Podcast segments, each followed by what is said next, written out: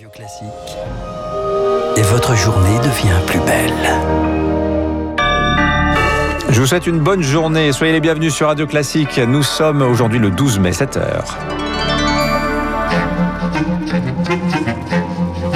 6h30, 9h, la matinale de Radio Classique avec Dimitri Pavlenko. Et à la une de l'actualité, le meurtrier président, présumé pardonnez-moi, d'Éric Masson, mis en examen, écroué. Il continue de nier les faits. On vous fait revivre l'hommage national rendu hier au brigadier dès le début de cette édition.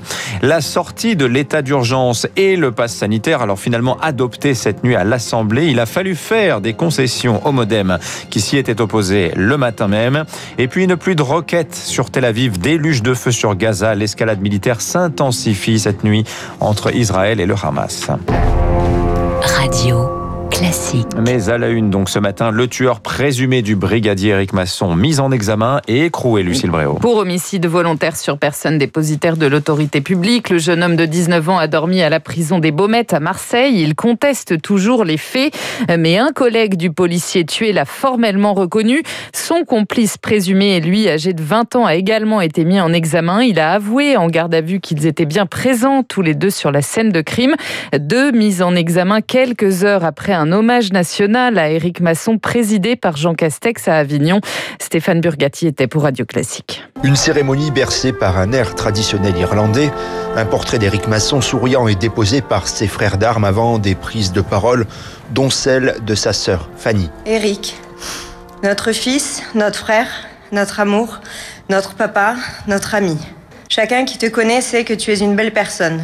Seul le temps pourra nous aider à apprivoiser la douleur et tu seras présent en chaque saison au cœur de cette nature que tu aimais tant. Puis c'est au tour du Premier ministre Jean Castex d'honorer la mémoire du brigadier tué en intervention. Il n'ira plus le dimanche pêcher dans l'Ouvèze. Il n'ira plus s'entraîner au marathon. Il ne conduira plus ses deux filles à l'école comme il aimait à le faire lorsque ses horaires de travail le lui permettaient. Aujourd'hui, sa famille, ses amis le pleurent et toute la police nationale avec eux. Comme vous tous, Face au pire, il donnait le meilleur. Éric Masson, qui est promu au rang de commandant de police et fait chevalier de la Légion d'honneur à titre posthume, le Premier ministre, qui exprime également son soutien, formule des promesses à toute une profession aujourd'hui endeuillée, avant de conclure sur une citation d'André Malraux Le tombeau des héros est le cœur des vivants.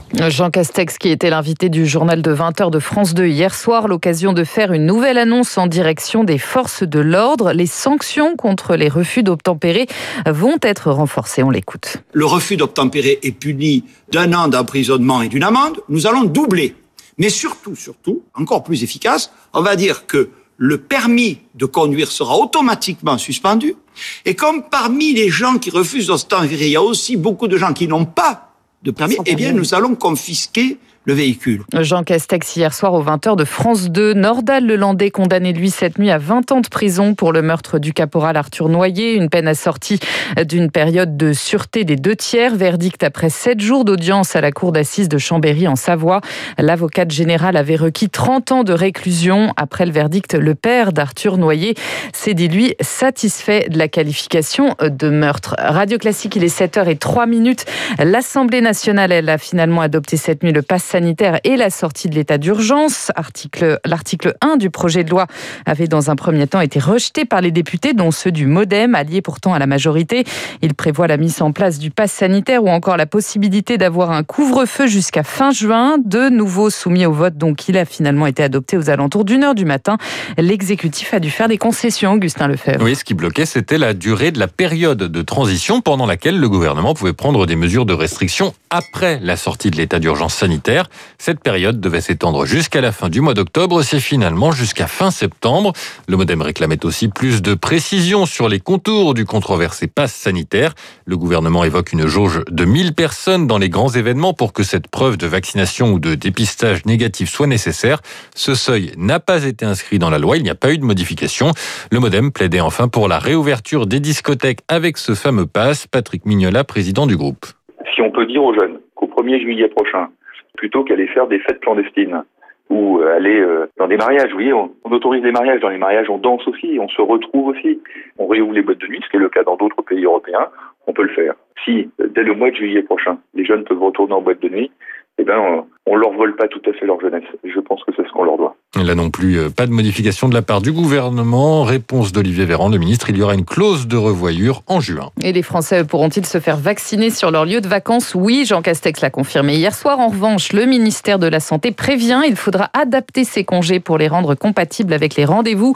La deuxième dose doit se faire là où on a fait la première. La vaccination qui connaît un nouveau coup d'accélérateur aujourd'hui.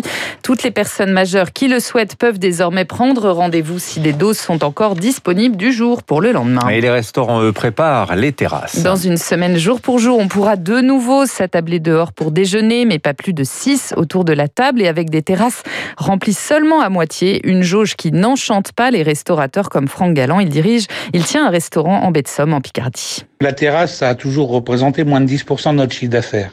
Et s'il nous reste que la moitié des 10%, ça fait plus que 5%.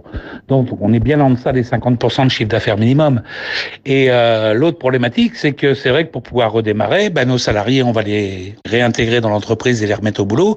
Ce qui fait que le chômage partiel, on n'en bénéficiera plus et que en face, le chiffre d'affaires, il va être complètement aléatoire.